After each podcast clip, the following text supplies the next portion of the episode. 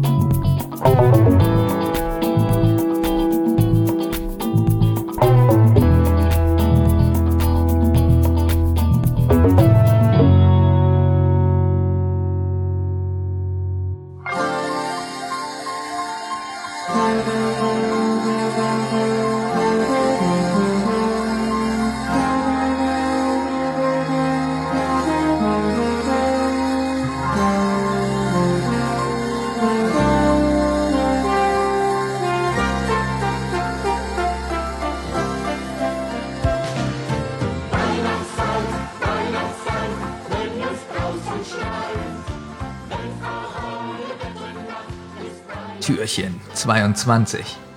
Die Masken fallen. Irgendeine Musik. Spielomusik. Spieluhrmusik. Ja. Mit dabei Oliver Hecke und Thomas Freitag. Guten Abend. Hallo. Und, natürlich ja. Benjamin Kasper. Oh, danke. Das ist sehr nett, dass auch der gegrüßt wird, der die anderen vorstellt. Das Ach, machen wir, das Hallo, machen wir, Benjamin. glaube ich, fast nie. Selten. Ja, deswegen, die Leute denken immer, äh, wer ist denn der andere, der Tolle, find, der moderiert? Das ist so geil, Ja. dass wir das Ich bin ja meistens ich. Aber wir, wir ziehen das wirklich immer wieder durch, ne? dass wir immer wieder darauf hinweisen, dass wir keine Begrüßungen kriegen. das machen wir jetzt schon seit zwei Jahren. Ja, und seit 22 Türchen. ähm, gut, wir sind äh, Türchen äh, 22 und äh, der letzte Stand war.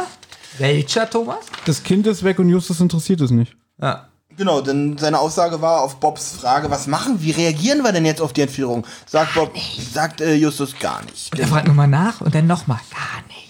Also Tür, Ka- Türchen 22 fand ich auch wieder sehr anstrengend, muss ich sagen. Das wird jetzt wirklich immer ich mehr. habe mir, muss ich auch sagen, jetzt wirklich nur noch das Nötigste notiert, weil jetzt, jetzt kommt halt so ein typisches Agatha Christie, alle in einem Raum und Was ich sehr mag. das kommt Schlimme war, drauf an. Ich fand ja alles nötig, weil ich nicht wusste, welche Information ist jetzt hier wichtig und Mhm. welche nicht. Wo ich zum Beispiel mag bei Inspector Clouseau und der Beste war bei Interpol. Kennst du das, Thomas? Da Nein. gestern schon drüber gesprochen. Ach, echt? Ja. Gut. Also es fängt damit an, dass die drei Fragezeichen ähm, Stellung vor dem Weihnachtsbaum im Kaminzimmer beziehen, Nur das Nötigste aufgeschrieben, ja. während alle drumherum sitzen und manche gucken neugierig, manche gucken äh, misstrauisch, manche gucken aggressiv, andere gucken gelangweilt. Und mit diesem Mix aus Emotionen setzt Justus an, ergreift das Wort. Justus dankt zunächst für die Geduld und stellt sich und seine Kollegen als Detektive vor. Und jetzt kommt einer Jetzt der komm, besten Witze. mach ihn bitte, komm, mach ihn. Nein, der Olli darf ihn machen, weil Olli war gerade dabei. Ich weiß genau, was du meinst, aber ich habe es mir nicht aufgeschrieben, genau. Irgendwas mit Sherlock Holmes. Thomas, dann du, dann Okay. darfst du das machen. Ich, Also, ich muss Just, es hören, damit ich es Justus so lustiger sagt, finde. danke, dass Sie alle gekommen sind. Wie Sie ja schon mitbekommen haben, sind wir Detektive und wir wurden von den Fergusons damit beauftragt, hier den Fall zu übernehmen. Und dann sagt Jerry, der Journalist, Holmes, Watson und der dicke Perot. Und wer das sagt, sehr witzig. Nee, sag, ja doch, sag ich. Ich musste sehr lachen. Bob sagt auch irgendwas. Ha, ja. ha, oder so, keine Ahnung. Justus erzählt, stimmt, das passt zu Bob. Genau so macht er das ganz oft. Der Andreas Fröhlich, der gute Sprecher. Na gut, Benjamin. Justus erzählt, dass die Fergusons mal im Fokus standen. Also als In der Hauptverdächtiger. Zeitung? Jetzt, Kommt immer nicht Jetzt- so schlecht. aber deutlich gegen, den, gegen ihn der Verdacht spricht. Peter fängt an, vom Besuch aus dem Internetcafé zu berichten. Einer der Gäste sagt, also im Kaminzimmer, Langweilig. rasend interessant. Das fand ich witzig. Justus sagt, dass die Ergebnisse alles in einem anderen Licht erscheinen lässt. Er wird gefragt, wie jetzt dadurch Avery gefunden werden kann. Äh, was? Olli, mach du mal weiter. Ich bin Komisch, ich weiß gar nicht. Ähm, ich habe jetzt, bei mir steht als nächstes, kommen wir nun zu Ihnen, Jerry.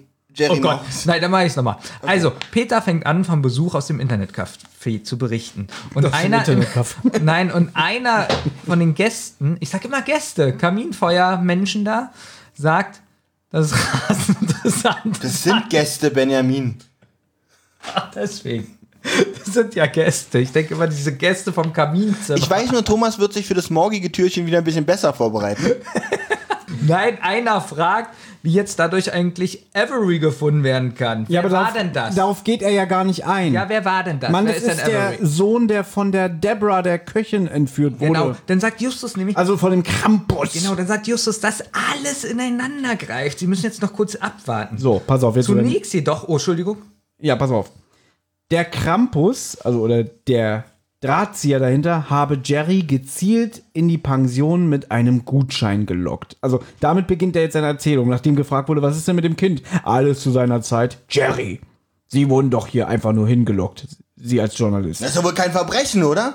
Genau, weil er sollte die Attacken vom Campus brühwarm in seiner Zeitung berichten. Allerdings hat Jerry bislang mit seiner Redaktion keinen Kontakt aufgenommen, da es ja in, diesem, in dieser Pension kein Internet gibt und er davon abgesehen hat, nach Crystal Pines zu fahren, wo sich die Redaktion wiederum befindet, ähm, weil er wollte nämlich weitere Attacken auf keinen Fall verpassen. ja, er sagt, das stimmt. Genau. Finde ich witzig, dass er alles so, ja, richtig. Ja, hast du recht. Stimmt. 100, 100 Punkte. Und Justus fährt fort, dass die drei größten Hindernisse die drei Jungen ja selber waren. Habt ihr das so empfunden? Nee, tatsächlich nicht. Ich habe eigentlich das Gefühl, dass ich dachte, dass Jerry alles mitbekommen hat.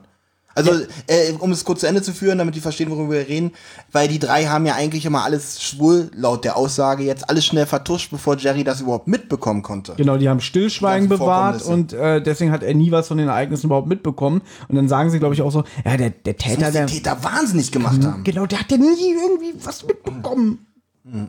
Darum musste er halt diesen großen Kracher inszenieren, die Entführung eines Kindes. Einen Rauen geht durch die Runde. So, und wisst ihr, was schön ist? Wir können jetzt eigentlich den Podcast hier beenden, denn Justus Bitte. spricht jetzt direkt Audrey an und sagt, ja, sie waren für uns ein spezial gelagerter Sonderfall. Oh Gott, ich, habe es mir tatsächlich notiert, weil ich dachte, nein, was ist das? Ja, ich, ich lese ja wirklich die Bücher und da kommt es fast in jedem Buch vor mit dem spezial gelagerten Sonderfall. Thomas? Stimmt zwar nicht, aber ja. Ich greife mal die Geschichte wieder auf. Denn ihre Geschichte mit dem Freund ist gelogen. Trotzdem hat sie auch sie nichts mit dem Krampus zu tun, sondern macht hier ihr eigenes Ding. Sie konfrontieren sie mit den Ermittlungen, wo sie auf einem Foto als Jurymitglied mit ihrem Mann Dodge zu sehen ist. Ich Und- lachen bei Dodge. Und um sich ein äh, Urteil über die Cornflake Lodge zu bilden, hat sie sich hier als Gast inkognito eingemietet. Also sie ist eine, eine ähm, Hotelkritikerin Genau. und ähm, hat sich dort eingemietet. Und jetzt ist eigentlich ganz lustig. Sie hat äh, natürlich die keifende äh, Alkoholikerin gespielt, um sich überall auch in den äh, Räumen umsehen zu können, wo nun nicht jeder Gast hinkommt, weil als verwirrte Alkoholikerin äh, kauft man ihr natürlich locker ab, dass sie sich gerne mal verläuft. Genau, davor wurde noch kurz gesagt, dass nochmal, wie hoch der Preis war, weil das kommt nachher nochmal vor. 25.000 Dollar. Und ähm, im Hintergrund ist eine Pendeluhr zu hören.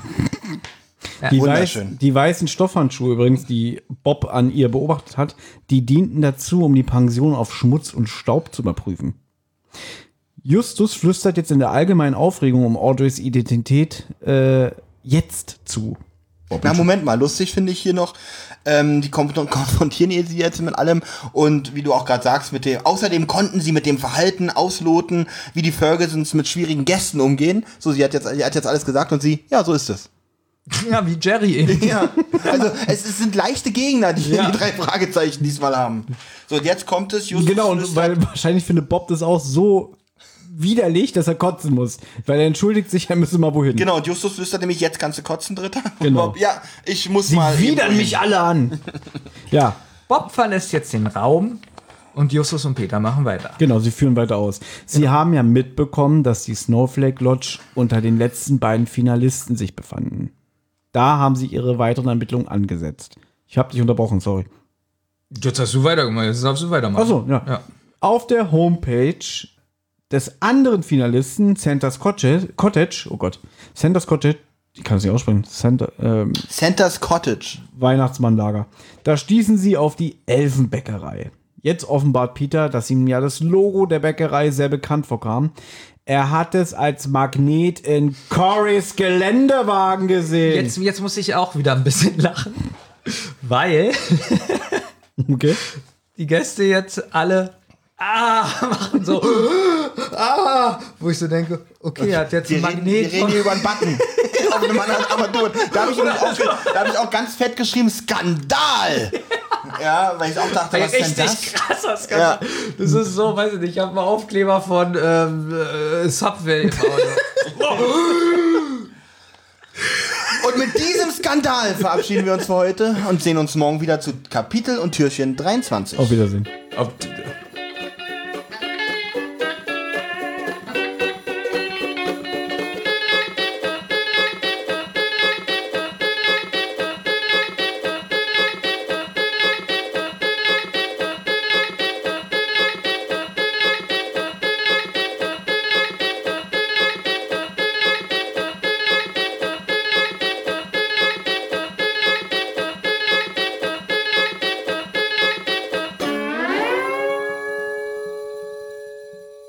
Eine Rotz- und Wasserproduktion.